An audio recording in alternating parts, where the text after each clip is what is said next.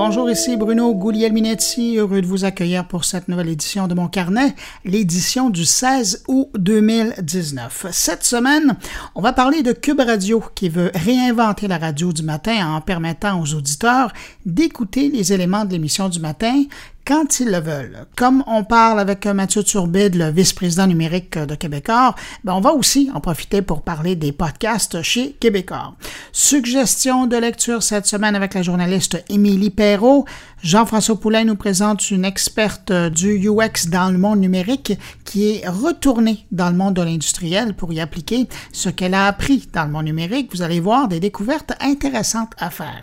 Thierry Weber nous envoie une carte postale sonore de Belgique et Stéphane Ricoul nous parle d'une économie numérique qui est bipolaire. Alors voilà le menu de cette édition, une édition présentée pour une troisième semaine consécutive par le CEFRIO, le Centre facilitant la recherche et l'innovation dans les organisations dans un contexte numérique. Si vous désirez en savoir plus sur l'organisme ou consulter leur enquête ou publications, ben c'est simple, vous allez sur cefrio.qc.ca et je les remercie encore cette semaine d'encourager la production de mon carnet. Comme à l'habitude, je prends un instant pour saluer cinq auditeurs de mon carnet. Une salutation particulière cette semaine à Liliane Tremblay, Serge Leclerc, Anne Martineau, Patrick Cavana et Alexandre Pelletier. À vous cinq merci pour votre écoute. Et puis, évidemment, vous qui m'écoutez présentement, je vous remercie énormément de m'accueillir comme ça entre vos deux oreilles. Je vous souhaite une bonne écoute.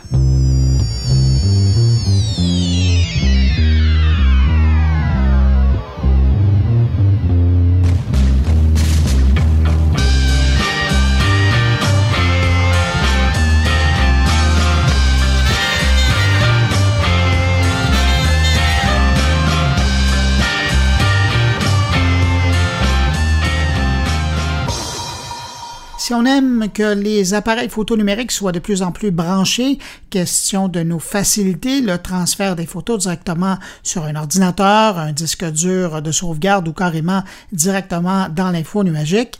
Le problème avec ça, c'est que vient désormais les risques informatiques inhérents aux appareils branchés.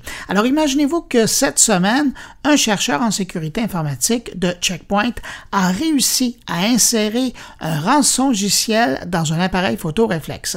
En utilisant une faille dans le protocole de transfert d'image, le chercheur a réussi à infecter un Canon EOS 80D et à encrypter la carte mémoire qui contenait les photos, les rendant illisibles. La bonne nouvelle, je vous le dis tout de suite, c'est que depuis l'expérience, Canon a colmaté la faille. La mauvaise, c'est que beaucoup d'appareils utilisent le Picture Transfer Protocol euh, pour transférer des photos de l'appareil à un autre appareil et tous les fabricants, ben, eux, n'ont pas fait cette mise à jour. Alors, attention quand vous vous branchez un réseau Wi-Fi inconnu pour transférer vos photos, vous pourriez transférer plus que des photos.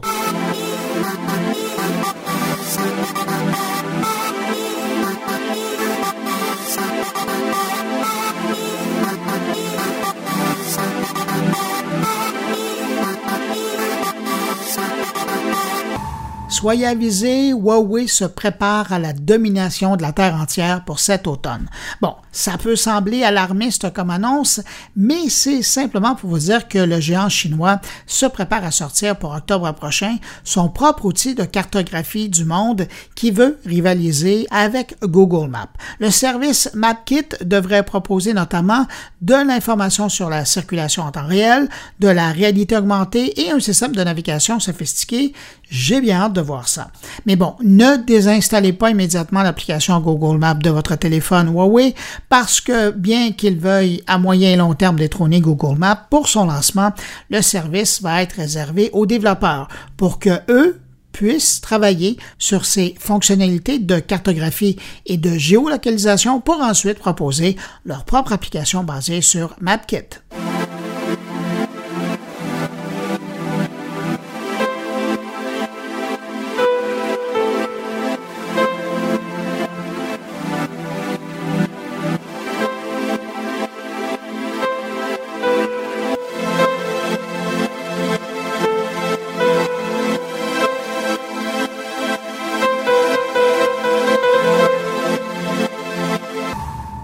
Abonné du service Google One? Si c'est le cas, vérifiez votre courriel parce qu'il y a de bonnes chances que Google veuille vous remercier en vous offrant gratuitement un Google Home Mini. C'est le site canadien Mobile Syrup qui a sorti cette histoire cette semaine. Et en passant, si vous avez fait le ménage dans vos courriels, genre hier, et que vous avez tout foutu dans la poubelle, ben sachez que si vous êtes bel et bien un abonné de Google One, il serait possible de récupérer le code cadeau directement depuis la page de votre compte Google One, évidemment si vous méritez un cadeau de la part de Google. Mais attention, l'appareil est peut-être gratuit, mais vous devrez tout de même payer les frais de transport qui doivent probablement tourner autour de 5 à 6 dollars. Je parle de Google One comme si tout le monde connaissait la chose, mais euh, si c'est pas votre cas, ben Google One, c'est essentiellement une version plus plus de Google Drive avec plus d'espace moyennant des frais annuels.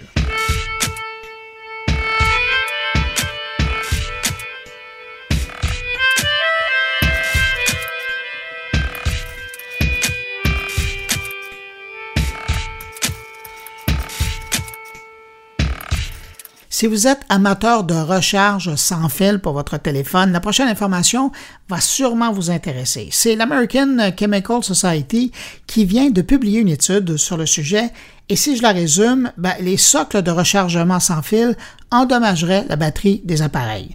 Il semble que les systèmes de rechargement par induction pour téléphone ne sont pas aussi efficaces qu'on voulait bien nous le faire croire au début.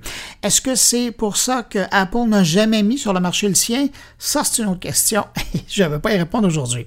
Mais pour revenir à l'étude, selon elle, le rechargement sans fil aurait des problèmes à gérer les températures. De plus, lorsque le téléphone n'est pas bien placé sur la base de recharge, ben, les chercheurs ont observé une forte perte dans le transfert d'énergie. Bref, mariez les deux faits ensemble et vous avez un appareil qui se charge moins rapidement et qui est exposé plus longtemps à une température élevée, ce qui va évidemment endommager les performances de la batterie. Alors on pourrait même parler d'un cercle vicieux de la recharge. Euh, qu'est-ce qu'il vous reste à faire si vous êtes touché par euh, ce cas? Ben, revenir au bon vieux fil avec une recharge filaire.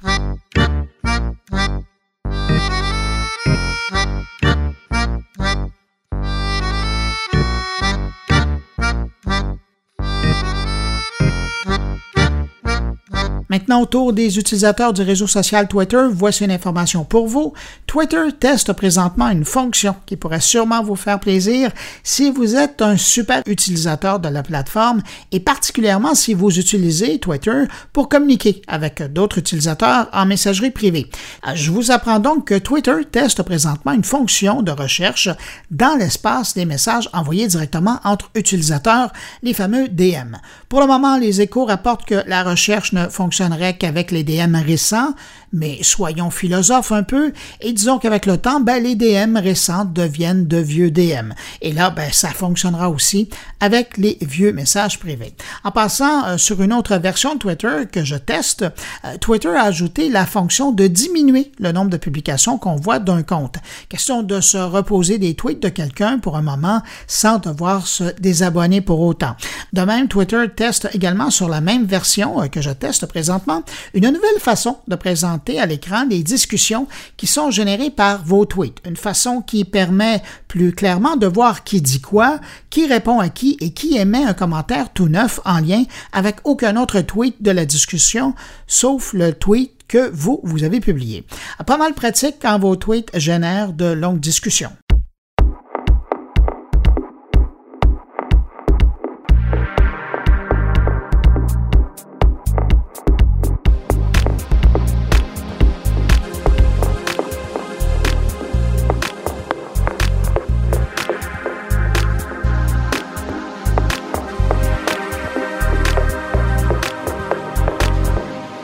Termine ce bref retour sur les nouveautés numériques de la semaine avec un bref clin d'œil sur la sortie du Google Assignment. Google Assignment, c'est un plaisir probablement pour les professeurs parce que c'est un nouvel outil pour détecter le plagiat et le manque de sources. Avec cet outil, Google veut faciliter la lutte au plagiat sur le terrain scolaire et décourager les plus téméraires. Seul hic, pour utiliser de façon fluide l'outil de vérification, ben, il va falloir utiliser au départ les outils de rédaction, de création de Google Doc. Mais si c'est votre cas, ben, une fois dans l'environnement de Google Doc, ben, Assignment permet aux professeurs de créer, assigner et noter les travaux des étudiants et même d'émettre un rapport d'originalité, une sorte d'évaluation du niveau de plagiat potentiel. Mais bon, il faut pas être naïf non plus. Hein. L'outil pourra également être utilisé par des maîtres plagieurs qui repasseront sûrement leur adaptation dans l'outil pour brouiller les pistes en retouchant les extraits trop évidents de plagiat à découvrir. L'outil sera disponible dans la trousse G Suite for Education à compter de l'automne prochain.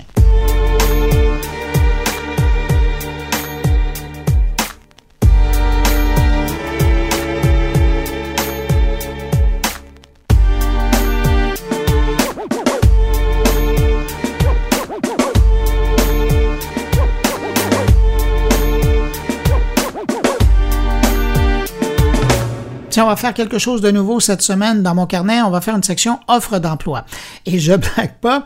Euh, non, sérieusement, c'est le Cifrio, le commanditaire de mon carnet, qui a lancé cette semaine un affichage pour trouver une directrice ou un directeur des communications. C'est un poste à temps plein, c'est 35 heures semaine et le poste est situé à Québec. Et si je vous en parle, c'est parce que moi, comme porte-parole du Cifrio, ben, j'aurai à travailler avec cette personne-là. Alors voilà, j'ai un intérêt à ce que les bonnes personnes soient informées de la chose et puissent postuler. Si ça vous intéresse, passez visiter le site du Cefrio, l'adresse cefrio.qc.ca.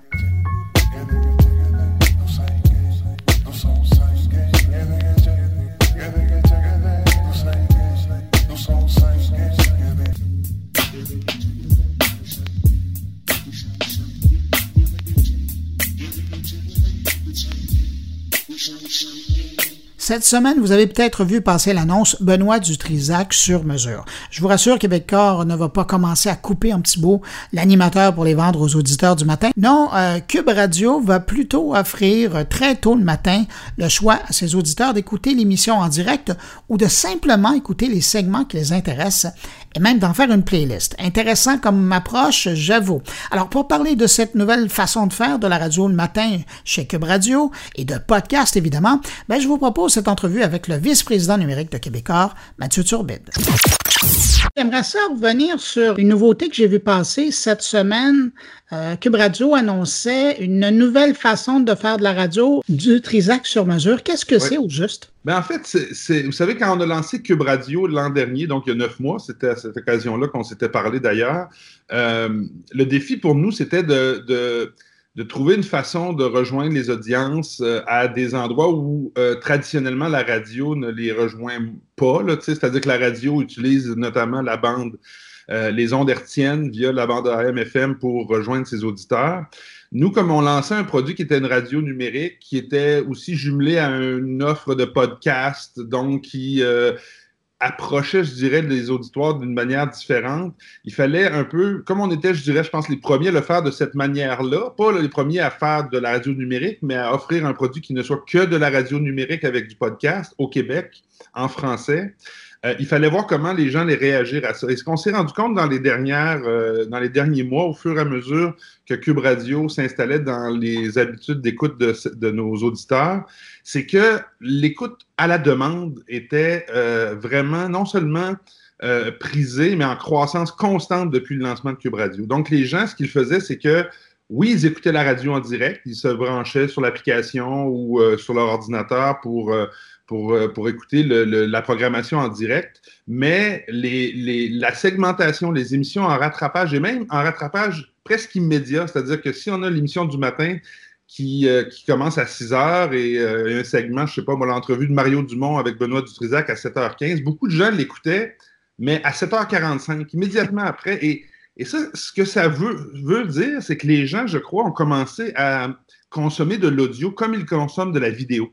C'est-à-dire, non seulement au moment où le diffuseur propose euh, la programmation, mais au moment où eux euh, ont le temps euh, de l'écouter. évidemment, quand on pense à la radio, on pense que tout le monde n'a pas le même horaire. On se lève le matin à une heure différente, on part dans la voiture à une heure différente. Et si vous partez à 7h15, ben vous avez droit traditionnellement à ce qui est à la radio à 7h15, soit Radio-Canada ou à 98.5, etc.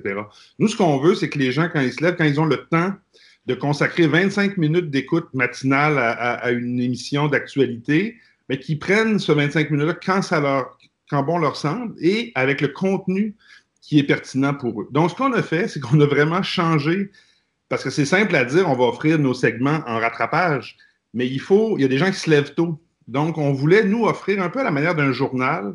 Vous vous levez le matin à 6 heures le matin, il y a déjà une émission de radio qui est prête pour vous à écouter. Et comme vous le savez, on est chez Québécois, on a énormément de ressources journalistiques, que ce soit euh, des collègues du Journal de Montréal, du Journal de Québec, à TVA, ce qui fait que l'actualité qui, qui, anime une, matinée et que vous entendez dans les autres stations de radio, souvent elle vient des journalistes du Journal de Montréal, du Journal de Québec, etc.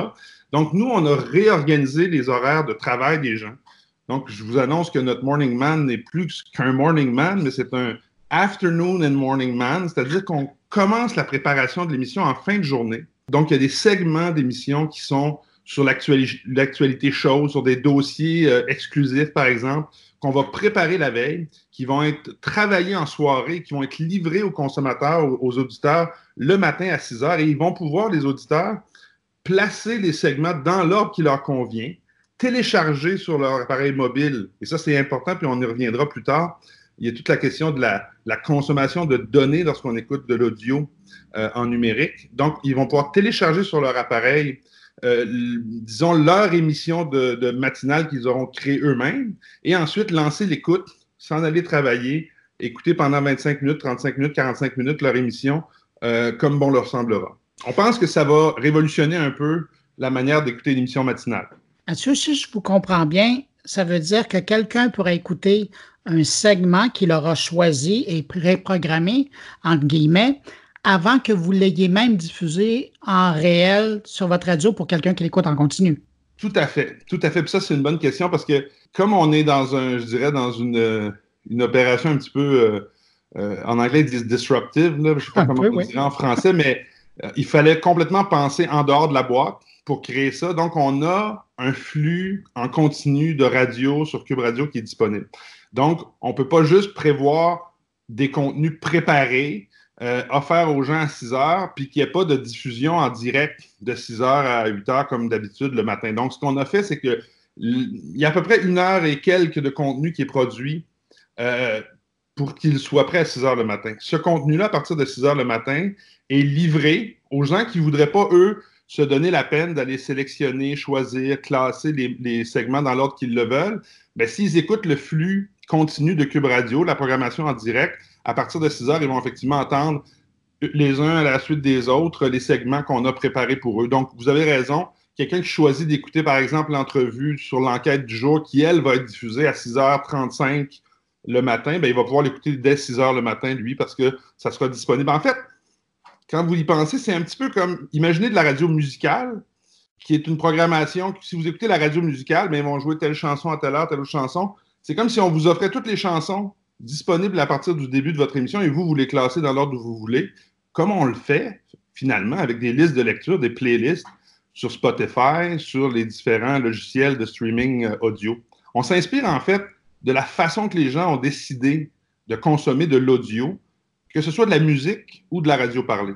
Est-ce que ça veut dire que parallèlement, Cube Radio en matinée n'est plus en direct et ne couvre pas en direct l'actualité si ça devait se produire?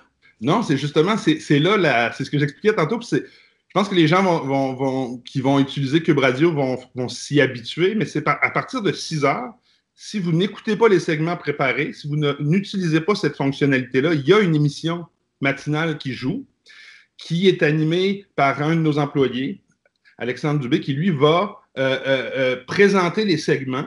Et à 7 heures, à, 7 heures le matin, Benoît Dutrisac, qui est aussi un morning man, revient devant son micro pour faire des segments en temps réel sur l'émission et qui va continuer. Donc, ça veut dire que tout ce que Benoît va enregistrer à partir de 7 heures le matin en direct, dès que c'est terminé, c'est rajouté à la liste de segments qui sont disponibles pour la playlist, si vous voulez, pour la liste d'écoute. C'est-à-dire que si moi, je me lève à 7h30, j'ai accès à l'heure, la première heure qui a été préparée en avance, la veille, et j'ai aussi accès à la nouvelle demi-heure qui vient d'être faite par Benoît Dutrisac.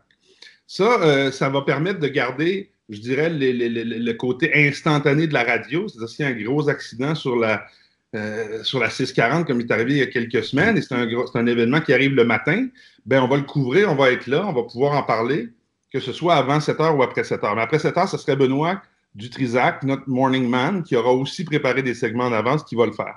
Ce que vous êtes en train de préparer, mis à part de repenser la radio, là, ce que vous êtes en train de préparer, pas pourquoi, mais je vous écoute, puis j'ai l'impression que c'est un produit qui est prêt pour être consommé par les assistants personnels, que ce soit les Google Home et Amazon et compagnie. Est-ce que c'est le segment qui vous intéresse avec ce type de playlist-là? Disons, Bruno, qu'on va se reparler dans un an et qu'à ce moment-là, on aura quelque chose d'autre à vous raconter. Mais vous êtes sur la bonne piste. C'est-à-dire que, oublions Google Home et Alexa et compagnie, ce sont quand même des entreprises euh, euh, américaines qui, en ce moment, cherchent beaucoup à s'approprier le contenu partout sur le globe. Ils, vont chercher des partenaires et euh, nous aussi, on va distribuer des contenus sur Google et Alexa. Il n'y a, a, pas de doute là-dessus. Par contre, on réfléchit aussi chez Québécois à comment on va distribuer les contenus québécois francophones dans un écosystème qui soit québécois et francophone et qu'on puisse euh, euh, effectivement, à la manière d'un assistant euh, personnel ou un assistant vocal, être capable de distribuer ces contenus-là à la pièce, à la demande et sur mesure. Et, ça, c'est très important parce que je pense que vous le voyez dans l'audio, mais on le voit aussi dans le vidéo avec Netflix, Club Illico, etc. On le voit dans, maintenant dans à peu près tous les types de formats. Euh, de contenu où euh, il y a des bibliothèques de contenu qui sont constituées par des entreprises qui veulent les distribuer et les consommateurs de ces entreprises-là vont les sélectionner à la pièce et vont s'abonner à des flux. Euh, c'est un peu la nouvelle économie de la distribution de contenu, on le voit bien maintenant. La publicité, vous le savez, c'est un peu plus difficile sur le numérique, donc les modèles d'abonnement deviennent, je dirais, plus intéressants pour les producteurs de contenu et bien évidemment, Québécois s'inscrit là-dedans. On a, comme vous le savez, euh, je dirais, on, joue dans à peu près les, euh, tous les terrains de contenu au Québec en français. Donc, l'audio était celui qui nous manquait. Donc, c'est pour ça qu'on l'a ajouté l'année dernière. Et, euh, et, on réfléchit, je dirais, de manière globale à comment tous ces contenus-là vont être distribués. On s'en reparlera l'an prochain. Et on lira entre-temps, entre les lignes. L'offre podcast pour Cube Radio, est-ce que septembre, c'est une occasion de, revoir le catalogue? Oui, tout à fait. En fait, euh, nous, les podcasts, pour nous, c'est un investissement, euh, je dirais, sur le, moyen terme parce qu'on est encore en, développement d'habitudes d'audience. Les gens au Québec commencent à s'habituer aux podcasts. On a eu, on est fiers de le dire, on a fait les, sans nous vanter trop, on a fait des, succès de podcasts euh, qui n'avaient jamais été connus au Québec auparavant, notamment avec Narcos PQ, qui était une, enquête sur euh, le trafic euh, euh, de drogue au Québec. Et ensuite avec Pourquoi Julie, qui est une, production de, récréation qu'on a diffusée, à laquelle on s'est associé, qui, qui, était sur l'histoire de la fin de la carrière abrupte de Julie Mars. Ces deux podcasts-là ont été parmi les podcasts les plus écoutés au Canada, toutes langues confondues, les plus écoutés en français. Donc, on voit là, on est en train de, démontrer qu'il y a un intérêt pour le podcast au Québec. Il faut développer le modèle d'affaires autour. C'est pas simple encore. Aux États-Unis, ça, commence à poindre. Il faut l'amener ici au Canada. Euh, et oui, effectivement, l'automne, on, a des belles euh, productions, je dirais, qui vont être annoncées dans un deuxième temps. On fait maintenant l'annonce euh, cette semaine pour ce qui est de Cube Radio et sa programmation. Et le volet podcast, il y a des annonces qui s'en viennent dans les prochaines semaines. Mais oui, on va continuer. On a déjà produit une trentaine de podcasts depuis neuf mois. Et on continue euh, à fond de train de produire des podcasts pour euh, les mois qui viennent. À défaut de connaître un peu les nouveautés euh, au niveau des podcasts, comme ça fait neuf mois maintenant que vous pratiquez le podcast au Québec, je suis un peu curieux de savoir qu'est-ce que vous, Mathieu, ça fait quand même un bout de temps que vous vous embauchez dans le numérique, qu'est-ce que vous, vous avez appris de la consommation des Québécois au niveau du podcast? Bien, je pense qu'il y, a plusieurs choses. D'abord, on a confirmé ce qu'on croyait quand on a commencé à, diffuser du podcast, c'est-à-dire qu'on voyait les tendances américaines, puis comme souvent, le Québec n'est pas très différent des Américains. Souvent, on est une ou deux années en retard, mais la plupart du temps, les proportions, en tout cas, les, habitudes d'écoute se ressemblent. Donc, ce qui arrive, c'est qu'on se rend compte que les jeunes euh, de, de, je dirais, de moins de 40 ans, moins de 35 ans, consomment énormément de podcasts. Ça, ça répond de façon directe à, leurs besoins d'écoute, à leur, manière de vivre, je dirais, ou de, consommer de, des contenus.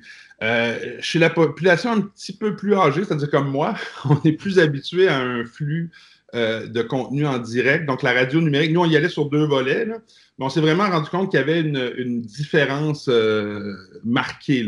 Par contre, le podcast, je pense qu'on va devoir le concevoir de plus en plus comme un produit unique. C'est-à-dire que ce n'est pas de la radio segmentée. On en fait de la radio segmentée, on vient d'en parler depuis tout à l'heure, mais un podcast qui va avoir du succès, c'est une expérience très intime entre un auditeur et un contenu qui l'intéresse. Et euh, je dirais que ce qui est très intéressant, puis je vois au Québec maintenant pointe plusieurs entreprises, voyant que Québécois, que Radio-Canada, etc., que plusieurs diffuseurs s'intéressent au podcast et, et, travaillent à bâtir le modèle d'affaires, ben, il y a des petites boîtes de production. Je parlais de récréation tout à l'heure. L'an dernier, on avait fait quelque chose avec Transistor, avec Magneto. Donc, c'est des entreprises au Québec, de jeunes entreprises euh, j'en ai vu encore naître dans les dernières semaines plusieurs. Il y a vraiment une effervescence à ce niveau-là. Mais ils vont devoir créer des podcasts, non pas comme on faisait de la radio, mais vraiment dans une autre optique, développer des concepts intéressants, des sujets nichés, des animateurs qui ont vraiment beaucoup euh, de profondeur dans le sujet qu'ils vont aborder. Euh, de la recherche, puis une espèce de fil conducteur, de storytelling, comme on dit, d'histoire, de façon de raconter les histoires qui est très différent de la radio, de la vidéo, du documentaire, qui est un médium en, soi. Et ça, c'est un art qui va se développer, je pense. Puis au Québec, nous, on a des belles. Euh, euh, cet automne aussi, on a des belles surprises qui s'en viennent, mais je pense que dans les prochaines années, le monde du podcast au Québec va être très intéressant à suivre. J'ai l'impression qu'il y a un parallèle intéressant à faire entre euh, aujourd'hui la scène du podcast québécois et l'émergence de producteurs privés qui s'associent avec des grands diffuseurs comme vous et un peu ce qu'on avait connu dans les années 80 au Québec où il y avait eu l'émergence des producteurs privés au niveau de la télévision. Il, y a comme, il y a comme une, euh, quelque chose qui est. D'ailleurs, euh, vous le savez, la télévision, elle, elle est secouée par d'autres. D'autres bourrasques à cause justement de l'arrivée des grands comme Disney, euh, Netflix déjà qui est là, mais Netflix même va être secoué par d'énormes bourrasques bientôt.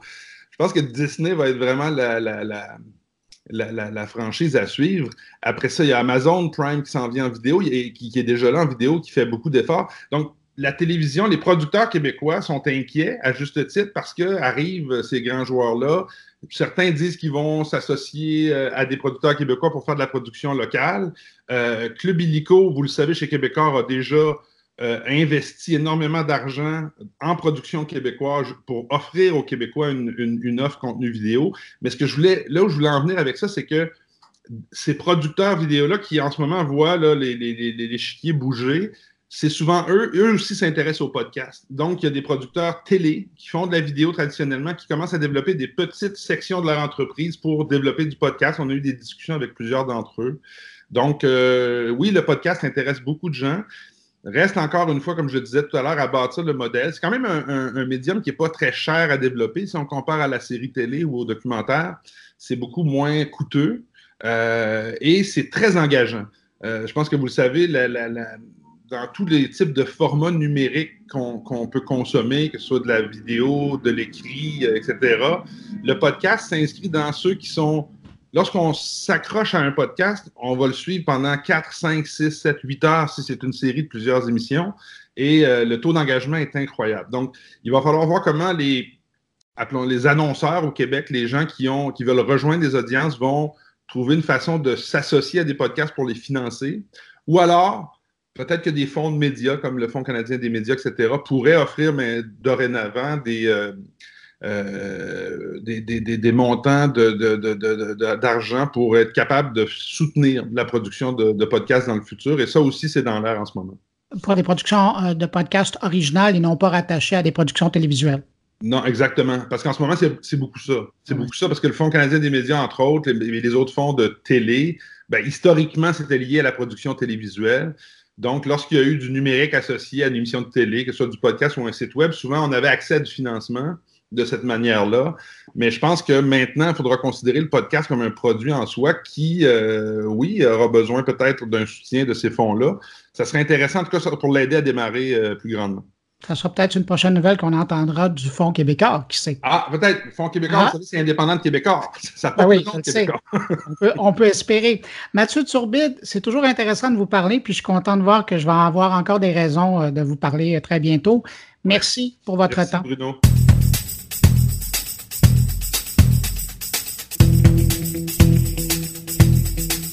Alors là, avez-vous eu la même impression que moi après avoir entendu cette entrevue avec Mathieu Turbide? J'ai rêvé ou est-ce que, à demi-mot, on peut déduire que Québécois se prépare une petite borne intelligente pour l'an prochain? En tout cas, c'est comme l'impression que j'ai eue en parlant avec le patron du numérique chez Québécois, mais on verra bien, on a le temps. Poursuivons.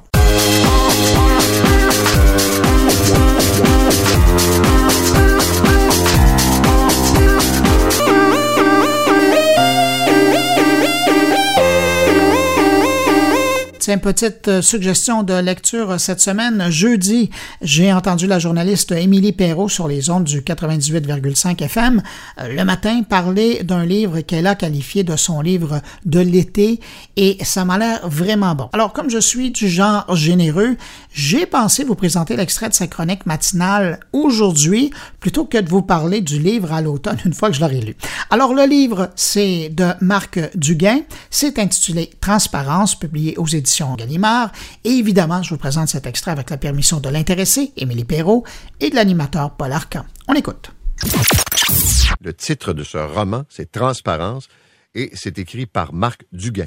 C'est ma lecture coup de cœur de l'été. C'est un auteur français que je ne connaissais pas, mais la prémisse du livre a vraiment capté mon attention. Donc, on est à la fin euh, des années 2060. Donc, on est dans l'anticipation. Ça se passe en Islande. C'est la présidente d'une start-up qui est accusée d'avoir orchestré son propre assassinat. Elle est en fait le premier produit du programme Endless qui consiste en fait à transposer l'âme humaine dans une enveloppe corporelle artificielle. Donc elle est d'apparence humaine mais sans les besoins de manger, boire et dormir. Et comment est-ce qu'on arrive à transplanter une âme humaine, question pertinente, mhm. en accumulant assez de données sur une personne pour être capable de reconstituer son comportement. Donc, selon dans ce roman d'anticipation en 2060, tout le monde est connecté tout le temps. Euh, tes réactions physiques, la façon dont tu penses, tout ça est accumulé et il y a, on a assez de. Tu n'as aucune vie privée. Exactement, mais en acceptant cela, tu peux accéder à l'immortalité et donc lors de la mort naturelle des gens, on va transposer leur âme dans une enveloppe artificielle. Donc, quand cette nouvelle-là arrive en deux, à la fin des années 2060, ça fait tomber le marché boursier. Euh, la start-up va acquérir Google, qui en 2060 a quitté les États-Unis pour fonder son propre pays. Donc, on est vraiment comme ça dans l'anticipation et on va suivre donc dans ce roman euh, la présidente de cette compagnie-là, alors qu'elle dicte les règles qui vont permettre aux humains de se qualifier. Alors, comment est-ce qu'on peut se qualifier pour devenir immortel? Parce qu'eux, ils font le calcul qu'il y a de la place pour à peu près 10 milliards euh, d'humains sur la Terre. Et donc, euh, les, les gens qui pourront se qualifier sont ceux qui ont accepté de partager leurs données et euh, qui, euh, en fait, sont, sont bons, qu'ils ont eu un bon comportement, euh, qui n'ont pas un impact trop négatif sur l'environnement. Donc, il y a comme un, mélange d'éco-anxiété à travers tout ça. Et c'est un roman qui est à la fois philosophique parce que plus ça avance, plus on se rend compte qu'on n'est pas très loin finalement des, des valeurs qui sont dictées par la religion, sauf que là, Dieu a été remplacé par un algorithme. Et c'est vraiment de voir qui a une aptitude à vivre en société, qui respecte son euh, environnement. Donc, c'est un roman d'anticipation qui devrait plaire, je crois, euh, aux gens qui chérissent, entre autres, le classique 1984 de George Orwell. Euh, bon, c'est quand même pas à la hauteur de 1984, mais moi, franchement, j'ai dévoré ce roman-là. Donc, Transparence, c'est de Marc Duguin et c'est publié chez Gallimard, c'est depuis avril dernier.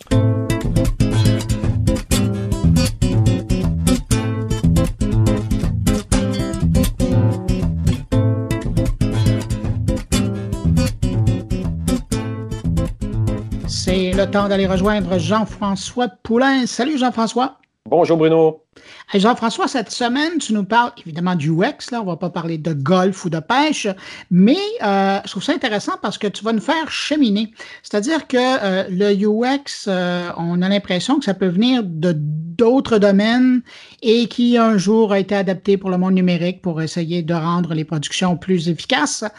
Et euh, c'est pas le cas. Ça veut dire que le UX, et tu me l'apprends aujourd'hui, ben, c'est né dans l'environnement du numérique. Et là, maintenant, ça s'exporte ailleurs. Ben, c'est la deuxième fois dans les entrevues qu'on fait, que j'ai fait en UX depuis, euh, depuis qu'on a commencé ensemble. Ben, euh, L'année dernière, il y avait, tu te rappelles, la coop fédérée qui avait fait appel à l'IBO pour faire une preuve de concept sur leur grand silo à grains. Et ils ont appliqué des méthodologies UX de design thinking pour essayer de trouver une solution plus simple.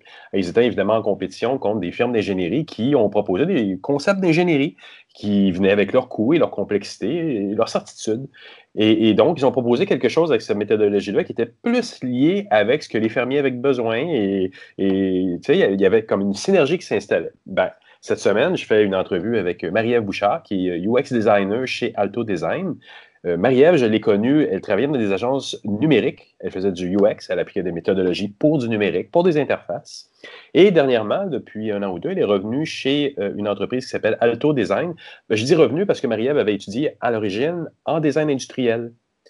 Et dans notre domaine, on a beaucoup de gens qui ont étudié en design industriel qui sont devenus des UX. mais je n'en avais pas vu des écoles de UX, ça n'existait pas. Il n'y en a toujours pas. Ah au Québec, il n'y a toujours pas d'école qui systématiquement enseigne le UX, ni en design, un petit peu en ergonomie au niveau, euh, ou en ingénierie, surprenamment, à l'Université de Montréal. Euh, il y a une maîtrise euh, à Laval, à l'Université Laval, il y a une maîtrise au HEC, un peu plus tournée commerce électronique, mais il n'y a pas formellement un bac ou un diplôme universitaire en, en, en expérience utilisateur, comme il y en a certains en Europe maintenant. Euh, dont, l'Université du Luxembourg, avec l'entrevue que j'avais faite de Karine Lallemand à l'époque. Et, euh, donc, euh, Marie-Ève, qui étudie en design industriel, est revenue vers le design industriel, donc son, son champ d'études, parce que ces firmes-là commencent à, tu le vois, recruter dans les, dans les, dans les sites d'annonces des gens qui ont touché au numérique parce qu'il y a des méthodologies qui sont plus connectées avec l'utilisateur, parce que ça va beaucoup plus vite, ça roule rapidement, j'imagine. Et donc, c'est de ça qu'elle nous parle dans l'entrevue cette semaine. C'est quand même intéressant. Ça veut dire qu'il y a donc de l'avenir pour les gens qui ont œuvré dans le numérique. C'est ce que tu es en train de nous dire. Je suis convaincu qu'il y a de l'avenir dans les gens qui ont œuvré dans le numérique. Et même pour ceux qui vont rester dans le numérique. oui, ben ça, je l'espère, oui. Mais, mais tu sais, il y, a un trend, on l'a vu aussi cette semaine, il y a un article qui a été écrit sur l'armée ou sur la Navy américaine où ils sont en train d'enlever les, le côté euh, euh, plus touchpad, ouais, tactile.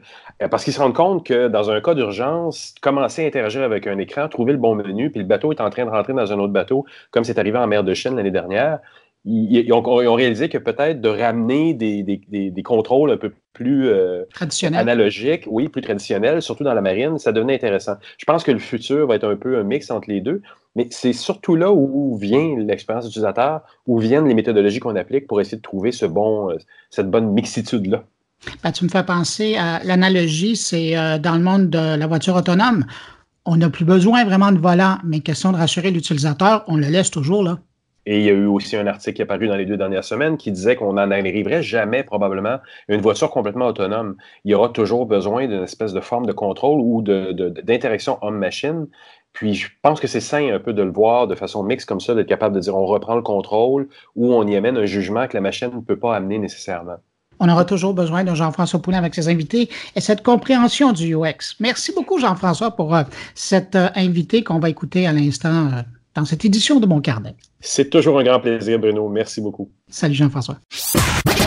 Oui, exactement. C'est un retour aux sources en quelque sorte. Euh, disons que la méthodologie UX à l'université a été euh, effleurée euh, légèrement recherche utilisateur et ergonomie, mais euh, euh, disons que l'interface n'était pas nécessairement abordée dans les ateliers de conception à l'université. Puis, quand je me suis lancée dans le numérique, c'est là que j'ai vraiment appris l'art du métier dans le domaine numérique. Mais en revenant en design industriel, ben ça m'a permis de faire un lien entre mon apprentissage en numérique tout en ayant, disons, conscience des réalités de mes collègues en design industriel. Et, pourtant, en design industriel, vous êtes encore ceux au niveau universitaire qui touchaient le plus aux méthodologies UX parce qu'en design classique à Montréal, il n'y a pas d'école vraiment qui donne de cours, ni de méthodologie, ni d'expérience utilisateur vous êtes déjà très ou beaucoup plus avancé en, expérience utilisateur.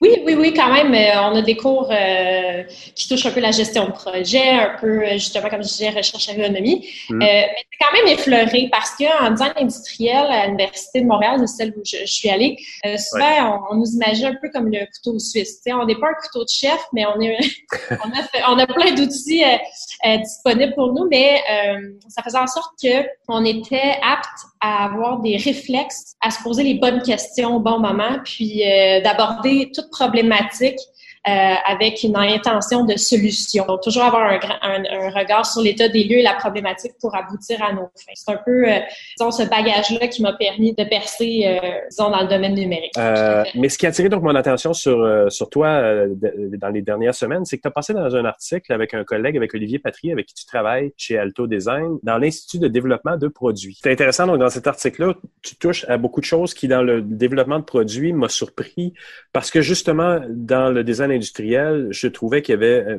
vous touchiez plus naturellement à des notions d'ergonomie depuis plus longtemps, mais tu mentionnes plusieurs choses là-dedans qui me faisaient, qui m'amenaient à penser que c'était pas complètement acquis ces méthodologies-là.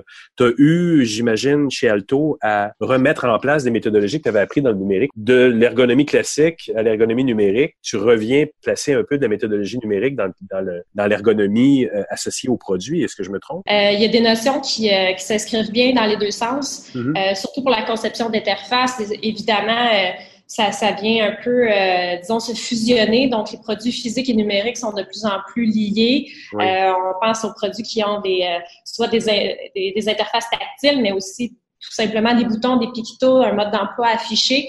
Euh, ça devient très conjoint. Donc, c'est sûr que les bonnes pratiques qu'on apprend en numérique, euh, c'est des très bons indices pour concevoir même euh, une interface physique. Euh, toutefois, entre le physique et le numérique, disons la recherche et la validation utilisateur a une importance un peu plus importante en produits physiques mm-hmm. parce qu'on n'a pas la chance de faire des itérations aussi facilement qu'en euh, qu'en numérique. Un peu plus qu'avant, je pense, par exemple, ce qu'on m'a dit aussi beaucoup dans le produit maintenant, grâce à l'impression 3D, vous pouvez en faire un petit peu plus, mais peut-être pas tant que ça. Il y a quand même des coûts qui sont rattachés à ça. Là. Exact. Faut, en fait, c'est tout le avant la mise en marché que c'est là qu'on fait notre euh, validation et nos itérations. Une fois que le produit est sur le marché, c'est un petit peu plus difficile de. point de retour, là. Ouais. Ben, c'est ça. Disons ça, ça a des plus gros, euh, des plus grands impacts. Euh, tandis que le numérique, ben, on a Google Analytics, on a la chance de faire des A-B testing qui permettent d'utiliser les données et d'ajuster aux besoins, tandis qu'en physique, on est moins, euh, à, disons, à la quête de données dans, ce, dans cette optique-là. Et euh, ça implique aussi qu'on doit vraiment bien connaître nos utilisateurs avant. Mm-hmm. euh, donc, il y a une bonne portion de recherche qui doit se faire avant la mise en marché parce que les euh, outils numériques, eux, des fois, ils donnent des indices sur la clientèle qui utilise les plateformes numériques, puis des fois, on peut réorienter. Euh, ce qui m'a surpris aussi dans l'article qui a été écrit sur vous, c'est qu'il y a encore ce phénomène dans le design industriel qui, qui a encore dans, dans le web ou dans le produit numérique que le designer industriel peut parfois être encore considéré comme l'artiste sur lequel on se fie ad nauseam pour dire Hey, c'est toi que j'ai engagé, c'est certain que tu vas me sortir la solution, puis j'ai pas besoin de mesurer et de faire de la recherche en amont. oui, puis euh, on s'entend que tout exercice de conception, c'est pas nécessairement une science exacte. Puis euh, c'est sûr qu'on on a des, des réflexes, on a des références on est en mesure de, mettre des recommandations qui sont généralement relativement porteuses, mais ça reste qu'en bout de compte, euh, valoriser les tests utilisateurs, c'est la chose qui est la plus saine pour l'entreprise puisqu'elle est sûre que le produit va être bien reçu sur le marché. Et euh, un peu à l'inverse aussi, des fois, il y a des clients qui, euh, qui peuvent avoir tendance à vouloir faire ce qu'ils, eux, perçoivent comme la bonne solution et qui même, ah des fois, vont contourner nos recommandations. ce, qui, ce qui est correct aussi parce que des fois, il faut se challenger mais les tests nous permettent des fois de, de, de, valider, même euh, surprenamment, ça peut être des fois de valider des, éléments qu'on n'avait pas pensé, mais des fois de réfuter certaines, certains réflexes que les clients ont. Mais donc, donc c'est vraiment critique pour vous. Les phases initiales, pour vous, sont incontournables, enfin, du moins, dépendamment du client, comme on le disait. Mais, mais après, vous arrivez à un point, effectivement, où vous tombez carrément dans le mode production et là, il n'y a plus d'aller-retour. Il y a plus de, on n'y revient plus, sauf peut-être pour en faire une carrément une version 2 un jour. Là.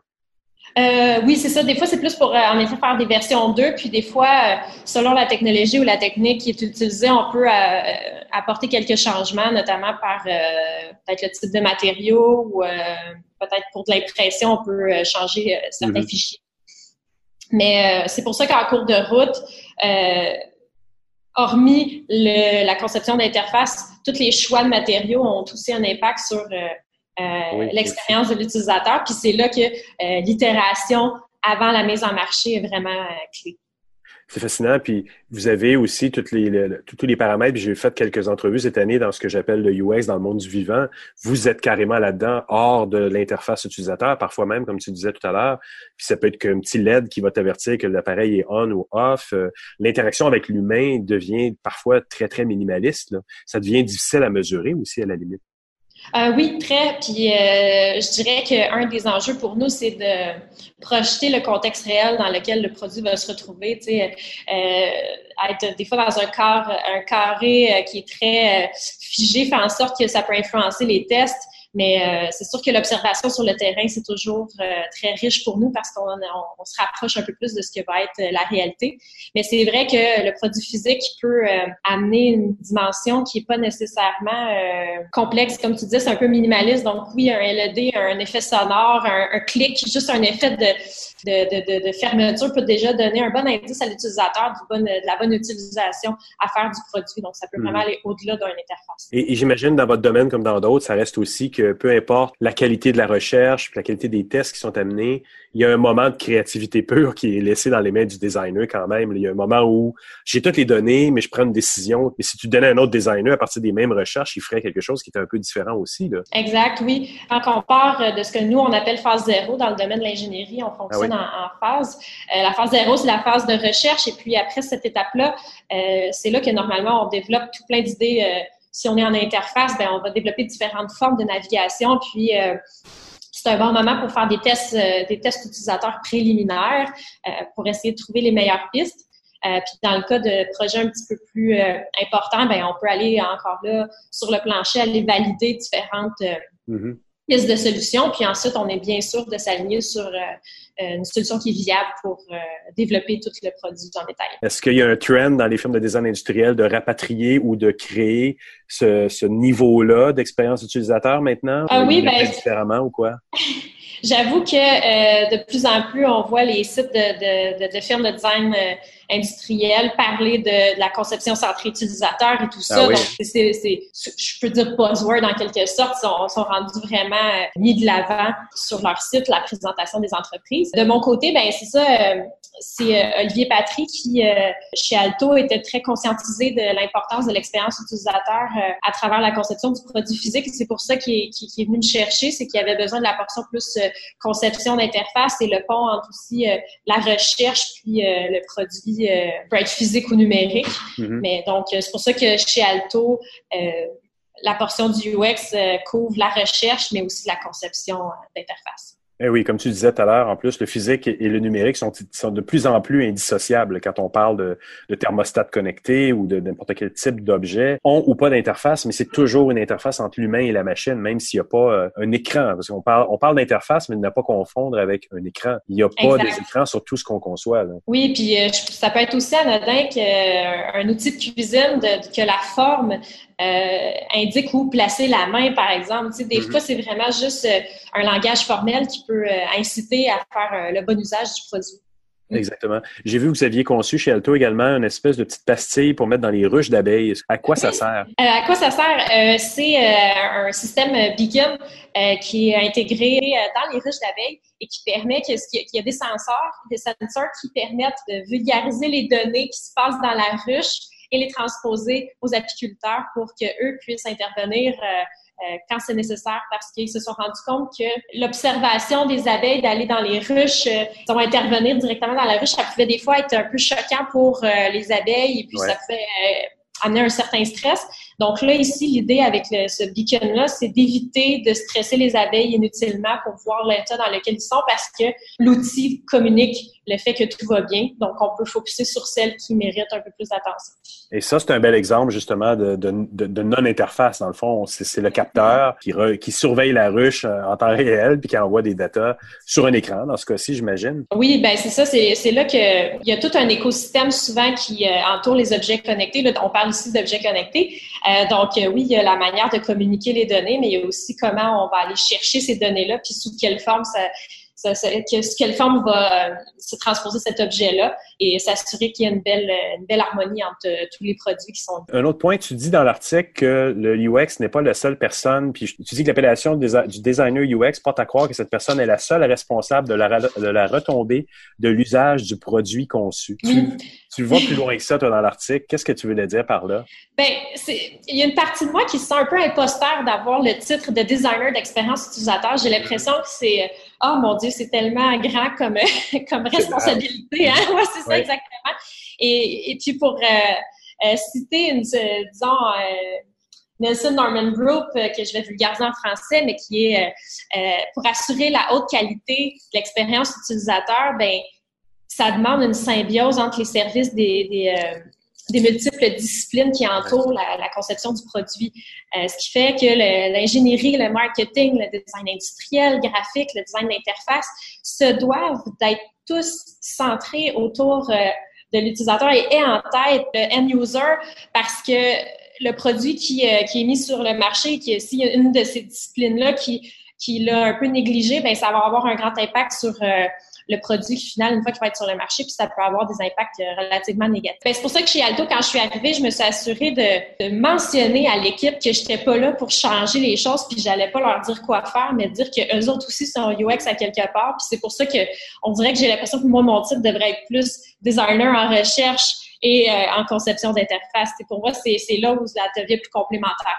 Mais en même temps, c'est vrai que le designer UX, c'est un peu sa responsabilité de s'assurer que tous les, euh, toutes les disciplines qui interviennent sur un projet euh, n'omettent pas le end user.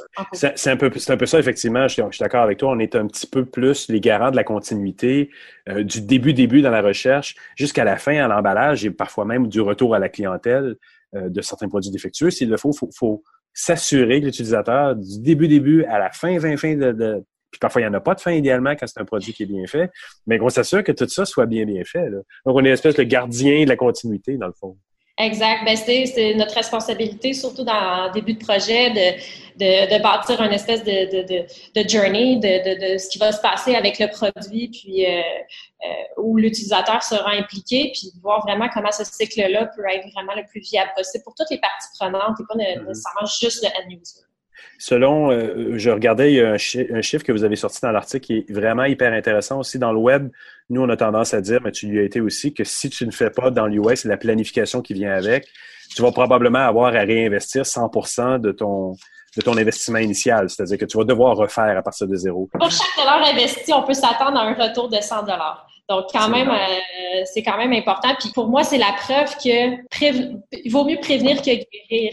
Et l'idée, c'est que euh, le UX comme vocation de diminuer les irritants puis faciliter les interactions euh, pour diminuer le taux d'erreur, puis prévoir et anticiper les risques, parce qu'on s'entend que les risques, ça peut être des fois de juste blesser les sentiments de quelqu'un, mais ça peut aller mm. aussi tuer quelqu'un, surtout dans le domaine médical, où euh, les risques ont, ont des grandes euh, portées.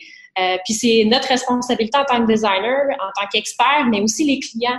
ils ont cette responsabilité, responsabilité-là de s'assurer que les choses soient bien faites en amont avant que les produits soient mis sur le marché. Tout est, quand tout est plus harmonieux, ben, ça fait beaucoup plus de sens pour l'utilisateur, puis en même temps, ça fait une image de marque qui est beaucoup plus forte euh, et qui risque d'avoir euh, de, de, briller davantage puis de, de, de faire mousser euh, les ventes en même temps, pourquoi pas?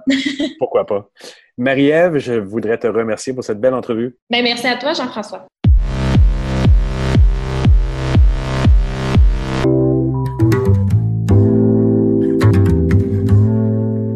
Thierry Weber voyage de par les Europes et cette semaine, ben, Thierry nous envoie une carte postale sonore de Belgique je vous laisse l'écouter. Bonjour Bruno, bonjour les auditeurs de mon carnet. Quel est le point commun entre un journaliste belge accompagné de sa petite famille, un professionnel de la radio, un entrepreneur belge, un artiste peintre suisse et un ingénieur du son alsacien? C'est quasi en direct de Belgique que je partage avec vous cette carte postale sonore. Une fois n'est pas coutume, on ne parlera pas de l'actualité tech dans le monde, mais d'un projet, celui qui m'a amené à rencontrer ces personnes. Ce sont en effet les toutes premières personnes à avoir été interviewées à bord de ma nouvelle Newsroom mobile. Il s'agit en fait d'un fourgon ou d'un van, c'est selon, aménagé et dans lequel toute une série de matériel audio et vidéo a pris place. De quoi aller à la rencontre des gens que je souhaite mettre en boîte, en vidéo et en audio. C'est d'ailleurs à bord de ce fameux véhicule que je prends le temps de vous enregistrer cette courte séquence, sorte de bande-annonce, pour vous donner envie de suivre mes prochaines aventures. Je laisserai d'ailleurs le soin à Bruno de partager avec vous les liens et autres mots-clés pour trouver tout ça sur le web. Je serai d'ailleurs ravi d'avoir vos retours et commentaires sur ces premiers contenus produits sur la route. Quant à moi, je vous donne rendez-vous, c'est promis, la semaine prochaine pour une chronique tech dans mon carnet, comme il se doit. Et vous dis donc à très bientôt si c'est pas avant.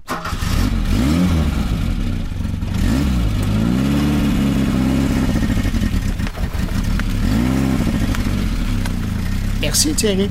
Si vous désirez suivre les aventures vanesques, entre guillemets, de Thierry Weber un peu partout en Europe, euh, dans les vallées et les montagnes suisses également, je vous invite à le suivre personnellement sur Twitter ou Facebook. Vous cherchez Thierry Weber, dans les deux cas, vous le trouverez. Et puis merci encore une fois Thierry pour cette petite carte postale.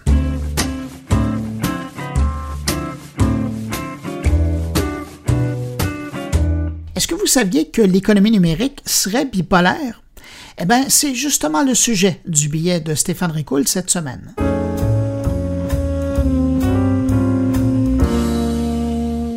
Il est étrange de constater à quel point l'économie numérique est bipolaire. Bipolaire en regard aux impacts qu'elle peut avoir sur notre société. D'un côté, vous avez le numérique qui aide réellement à mieux produire nos biens de consommation afin de respecter notre environnement et notre planète. On n'a qu'à penser à tout ce qui touche au monde de l'Internet des objets, dans lequel tout est mesuré, tout est analysé, optimisé, afin de réduire, entre autres, l'empreinte écologique. On peut aussi penser au phénomène très à la mode actuellement, qui est l'intelligence artificielle, qui nous permet de mieux faire en fonction des critères qu'on lui impose. La voiture électrique également, qui permet d'être zéro émission, un avantage considérable que le numérique apporte ici, quoique la voiture électrique existait bien avant l'ère de l'informatique, alors disons que la technologie aujourd'hui permet d'optimiser tout cela.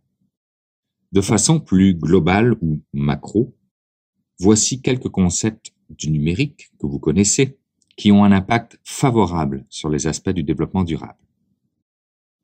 Premier aspect, la dématérialisation. Ça a un impact favorable au niveau de l'économie de papier, du coût de transport et du temps de traitement. Deuxième, l'accès à Internet, qui permet d'éviter les concentrations urbaines, donc la pollution. Troisième, le télétravail, qui permet d'éviter les déplacements. Quatrième, la donnée elle-même, qui permet l'archivage et la mesure sur une longue période de temps, donc la mise en place d'indicateurs, donc l'optimisation des choses. Cinquième aspect, l'accès à l'information lui-même. On n'a qu'à penser aux thermostats intelligents qui permettent d'ajuster la température de votre maison à distance. Sixième aspect, la notion même de plateforme qui permet une plus grande sensibilisation à une échelle alors jamais connue auparavant. Et septième aspect, la mobilité collaborative qui permet notamment le covoiturage ou encore l'auto-partage.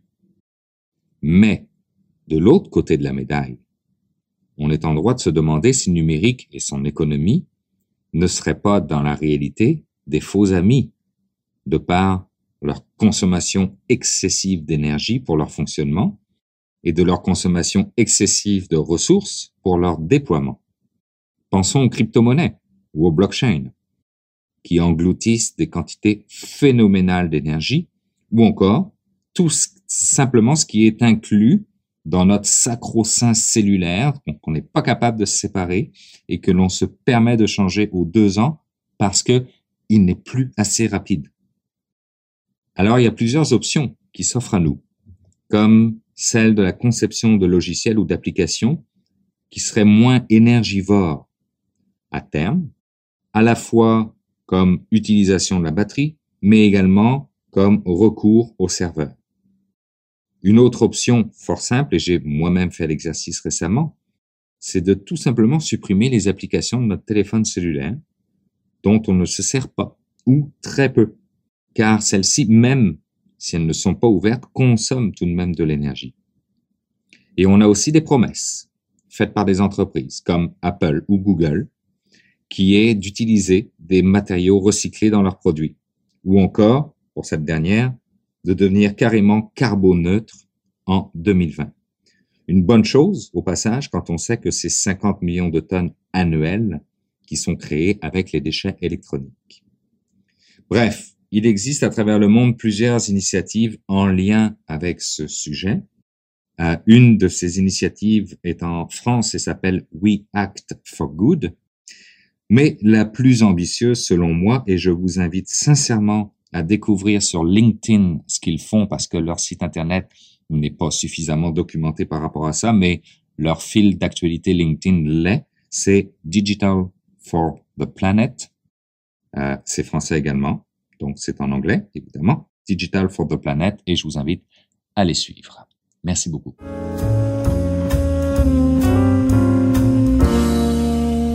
Et voilà, c'est déjà tout pour cette édition de Mon Carnet. J'espère que vous avez apprécié. Merci à nos invités. Merci à mes collaborateurs de cette semaine, Jean-François Poulain, Thierry Weber et Stéphane Ricoul. Merci au Cefrio qui commanditent cette édition de Mon Carnet. Si vous désirez en savoir plus sur leur publication et leur service, cefrio.qc.ca. Je vous le rappelle, vous n'hésitez pas un instant à parler de Mon Carnet à vos amis, à vos connaissances, à partager l'existence de Mon Carnet sur euh, les différents réseaux sociaux Ça nous fait plaisir et ben, chaque auditeur qui se rajoute, vous imaginez un peu notre sourire au visage. Euh, si vous invitez les gens, ben, vous pouvez tout simplement leur indiquer de se rendre sur moncarnet.com. Ils trouveront le plus récent podcast et tous les autres à cette adresse. Et puis évidemment, ben, si vous désirez me laisser un mot, vous pouvez le faire en passant par les réseaux sociaux en utilisant le hashtag moncarnet. Je suis de façon euh, très fidèle ce hashtag, la page de SoundCloud de Mon Carnet ou encore évidemment sur euh, le blog moncarnet.com. Je vous dis au revoir, merci d'avoir été là. On se retrouve la semaine prochaine.